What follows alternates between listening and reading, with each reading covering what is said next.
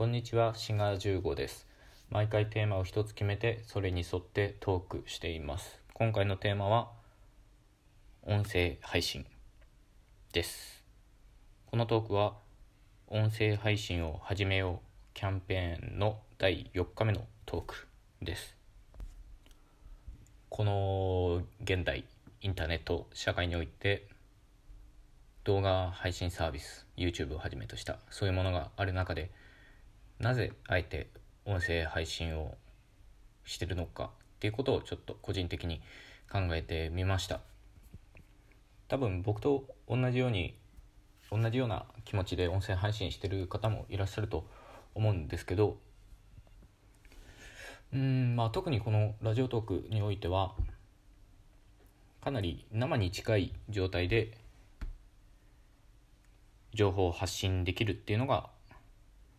特徴だと思います。それがいいか悪いかは別にしてそれが特徴だと思います。というのが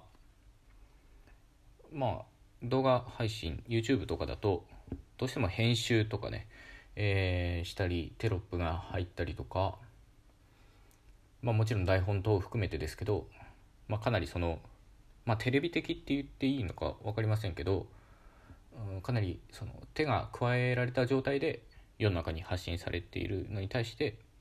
まあ、ラジオトークは、まあ、編集できないことはないですけど基本的に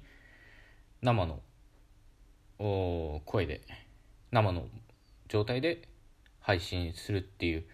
のが大きな特徴で僕はどっちかというとそれが性に合ってるんだと思います。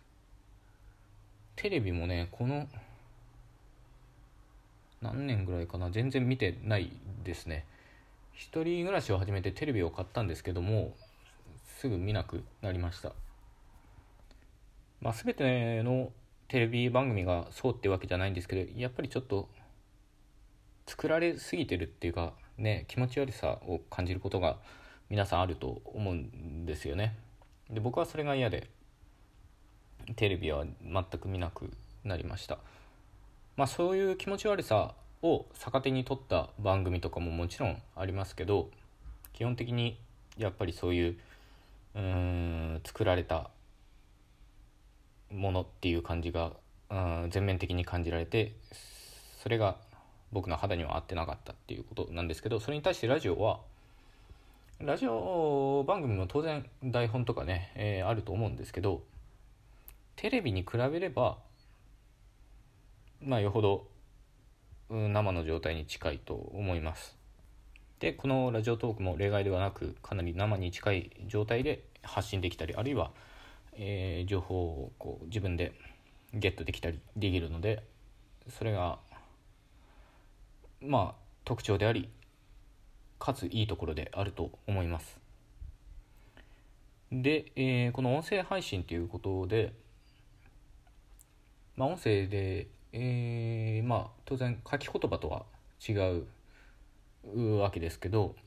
書き言葉は書き言葉で別にいいと思うんです。そのブログとかってことですけどまあブログとかだと当然遂行っていう、まあ、ある意味編集作業が加えられてるのでそういう意味では作られたものかもしれませんけどまああんまりテレビと違ってそういう気持ち悪さはなくてうんもっと何て言うかな、えー、いいものにし いいものにしようっていうっていうとテレビはそういう気がないのかってことになっちゃうのでちょっと語弊があるかもしれないですけどまあ書き言葉の場合はいろいろ修正したり、えー、遂行したりして、えー、うん自分の中で完成度に高い状態に仕上げることができるのに対して音声の場合は修正が聞かないこともないですけど、まあ、やっぱりこれも同様に生に近い状態で発信できると。でこれはまあ書き言葉というか書いてるだけでは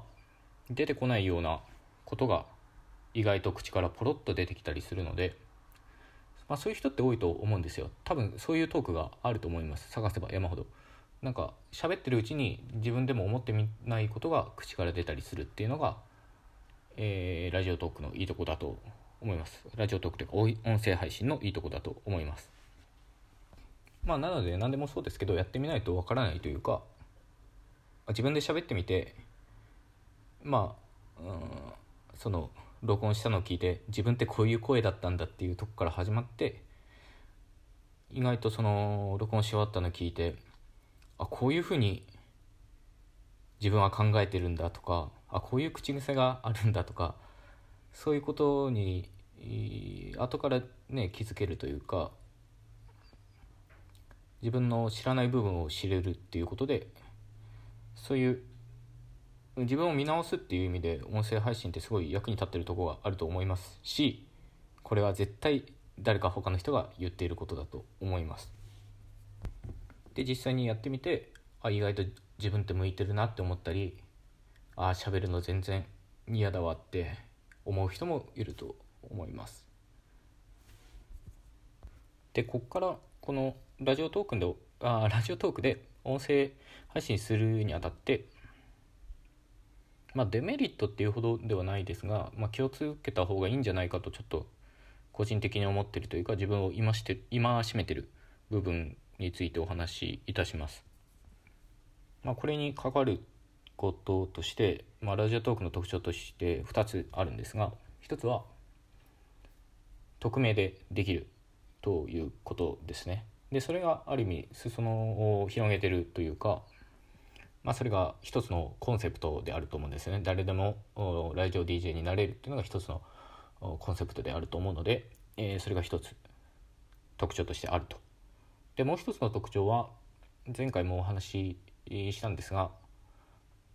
まあ、コメントができないっていうことですね。えー、っていうことこの2つの特徴からこれ自分の発言に責任を持たなくていいっていうことにつながりかねないと思うんですよね。匿名っていうことから当然そういうことが連想されると思うんですけど匿名だから何言ってもいいっていうことになるっていうこととあとはコメントができないっていうことは批判にさらされる心配がないフィードバックを受ける機会がないっていうことでこれもまた、まあ、無責任っていうことにつながりかねないと。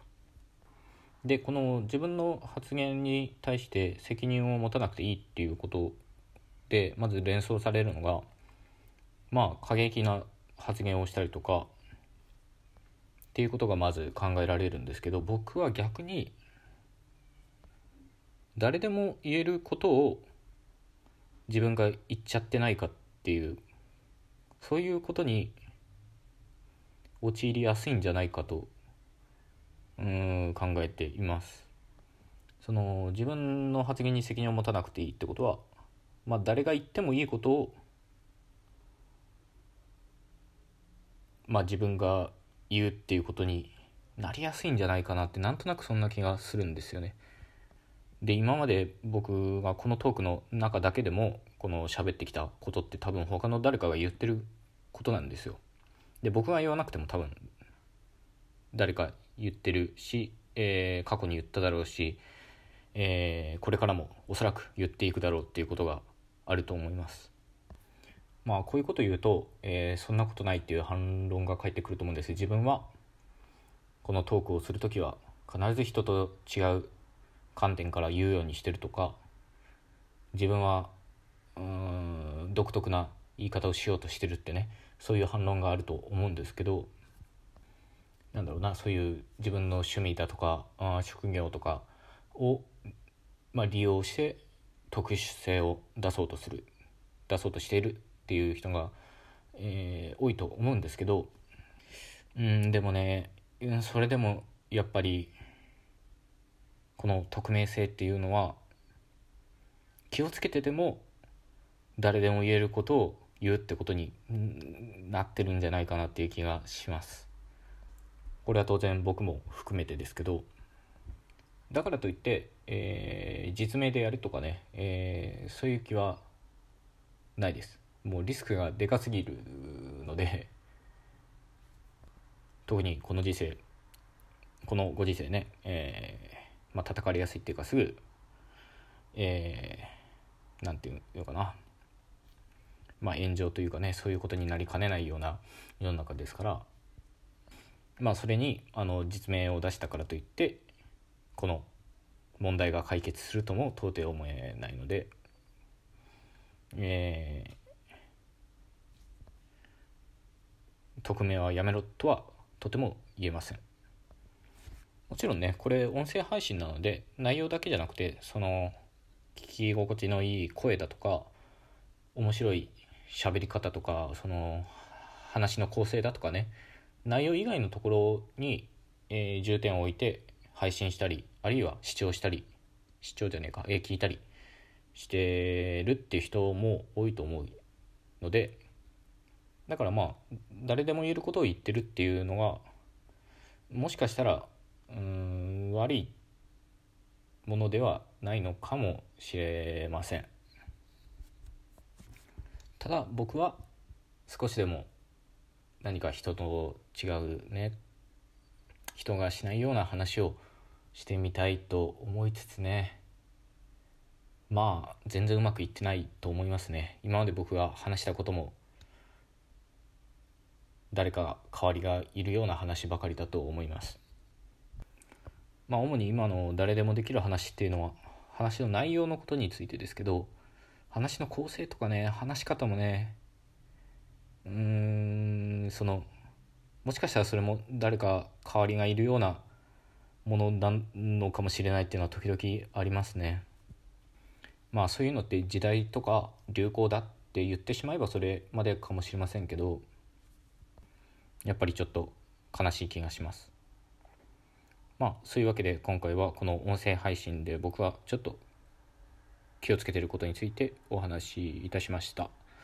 それではまた次回。ごきげんよう。